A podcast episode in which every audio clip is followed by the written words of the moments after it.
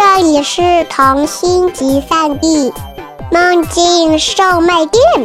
关注微信“混童话”，更多精彩等着你。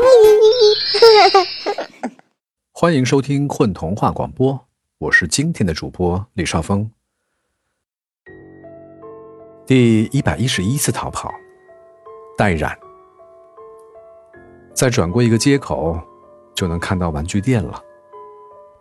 老板这两年挣了很多钱，不久前刚刚换了一个霓虹招牌，在夜里非常醒目。我拍拍身上的土，尽量让自己看上去不那么狼狈。刚刚才避过一只野猫的攻击，那只蠢货一定把我当成耗子了。回来了。玩具店老板的声音里，永远拖着长长的睡意。他才三十多岁，却好像已经四十多年没有睡过觉了。无精打采的样子，像是每个人都欠了他一个美梦。没有谁能猜到，他其实是个魔法师。我轻车熟路地爬到玩具修整区坐下来，老板打了一个长长的哈欠，踢了的鞋子，走到店门口，朝外看看。啊，看来今天你是最后一个。他利索的锁上门，踢踢踏踏的关上灯，上楼睡觉了。玩具店顿时陷入一片黑暗。有些睡不着的玩具开始长吁短叹，历数着自己曾经经历过的灾难。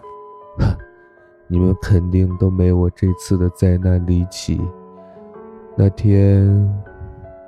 正在说话的是列玩具火车，他也是今天淘回来的。在这家玩具店，所有的玩具都会在卖出以后逃回来，被老板用魔法修整的完焕然一新以后，重新卖给孩子们。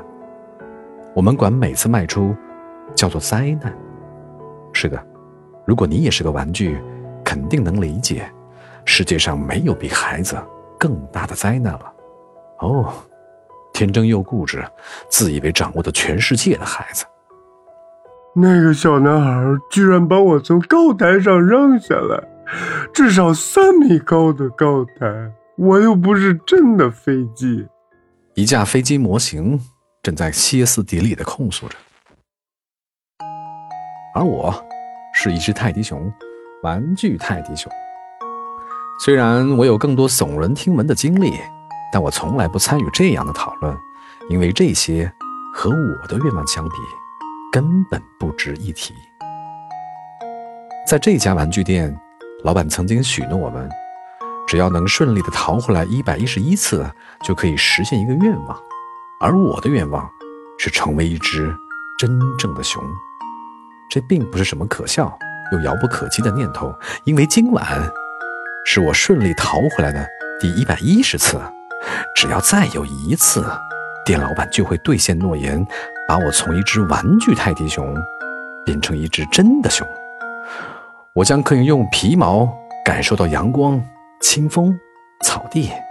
我相信，这才是自己被制造出来的终极意义。还有一次。第二天，在店老板将我重新放上售卖架之前。我用黑漆漆的竖直眼睛看着他说：“是啊。”他不以为然的随口答道：“好像我的愿望真的是一件非常容易实现的事情。”啊，对了，如果想要变成真正的熊，必须要在第一场雪之前回来啊！他忽然很郑重的叮嘱我：“为什么？”叮铃。就在这个时候，门口的风铃发出悦耳的声音，有客人来了。我只能迅速恢复成正常玩具的模样。一个穿着大衣的女人牵着一个男孩的手走进来。男孩是比女孩更加恐怖的生物，他们精力旺盛，鬼点子出奇的多。就在一瞬间，我看到几乎所有的男孩玩具。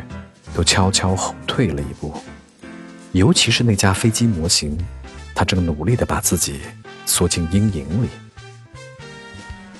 很少会有男孩买毛绒玩具。我放松了全身的填充丝棉，猜测着谁会是今天的第一个倒霉鬼。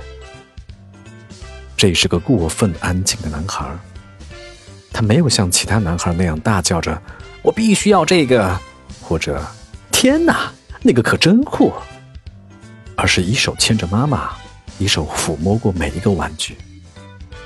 他走过飞机、火车、玩具枪，最后来到了毛绒玩具区。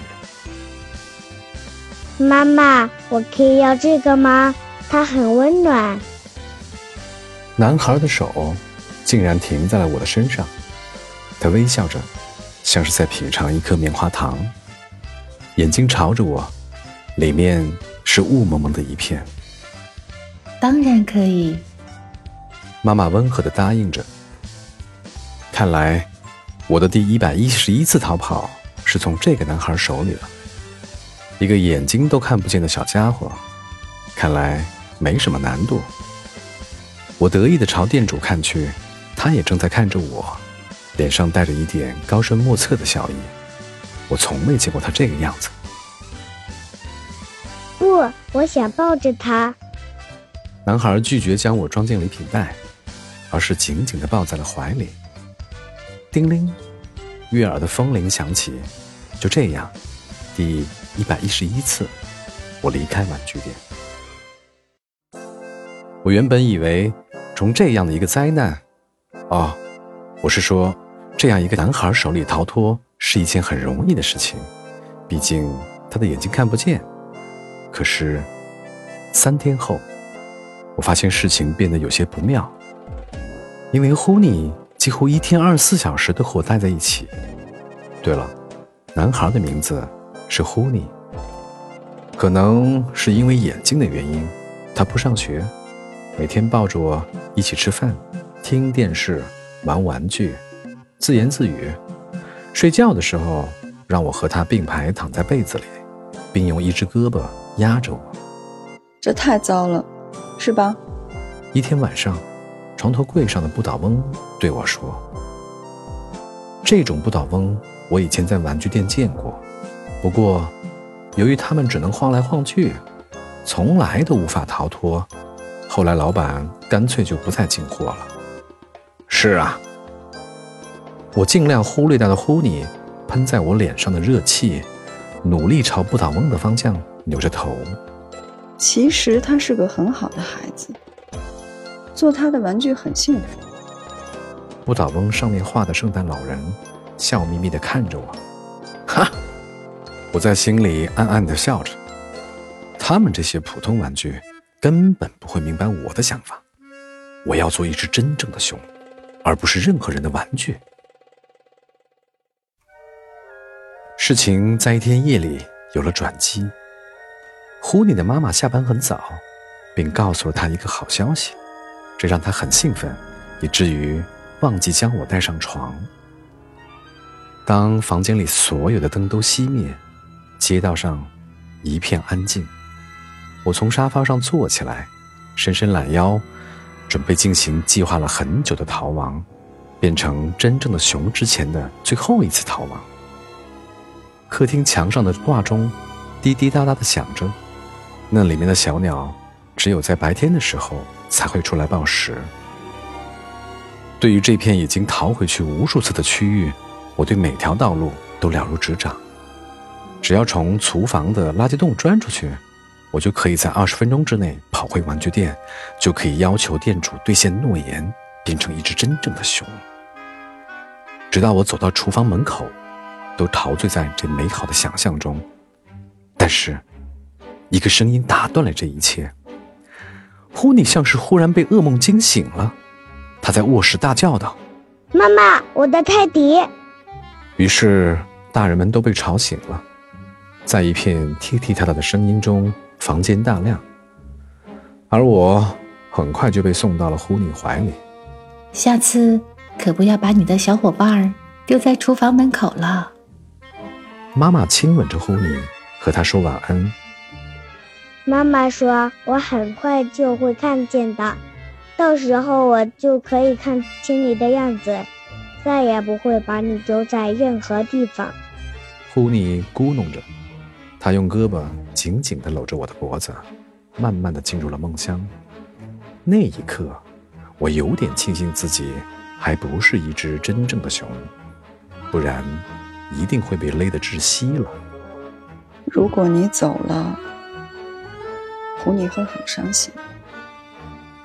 不倒翁摇摇晃晃地对我说：“我讨厌他这种自以为了解一切的语气。”或许吧，不过他很快会被别的东西转移注意力，就像其他所有孩子一样，随便哭两声，然后就被游乐场啊、棒棒糖啊、游戏机啊逗得开心大笑，或者他会很快再买一只新的泰迪熊。我太了解孩子了，他们并没有多么喜欢我们这些玩具，不过没关系，反正我也并没有多么喜欢他们。接下来的几天，我铤而走险，又试了几次，却没有一次成功。情况反而变得越来越糟了。呼尼几乎每时每刻都将我抱在怀里，包括去医院的时候。他现在每隔两天都会去医院看看眼睛，这让他很是兴奋和期待。泰迪，你听到了吗？医生叔叔说我的眼睛可以。利用一种先进的嗯技术治好。他开始每天在我的耳边念叨着，只是他永远也说不清楚那到底是个什么技术。这并不意味着他很笨，相反的，他简直就是我见过的最聪明的孩子。你会走吗？有一天，他忽然看着我说：“这可让我心惊肉跳。”有好几次你都不在原来的地方了，好像你想偷偷溜走。他想了想，又说：“如果你真的可以走路，我们可以去广场旁边的树林玩。我觉得熊会喜欢的。”嗯，我要告诉这个孩子一切吗？当然不，傻瓜才会说。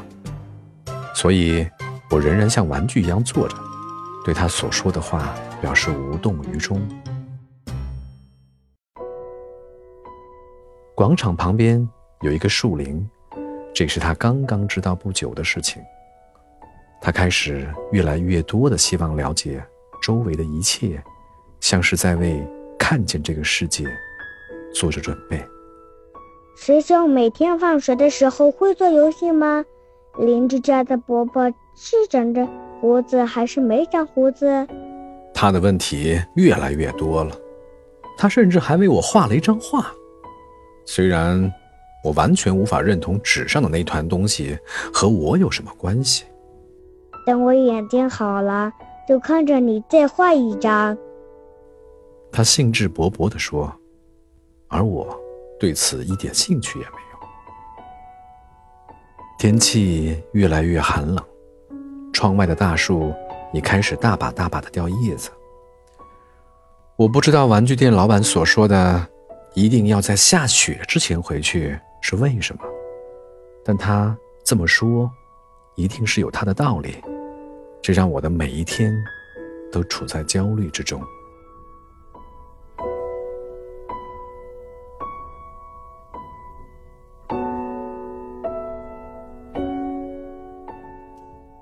大家好，我是郑国峰，我是故事里的小男孩狐狸。大家好，我是混童话主播咕咚大狐狸。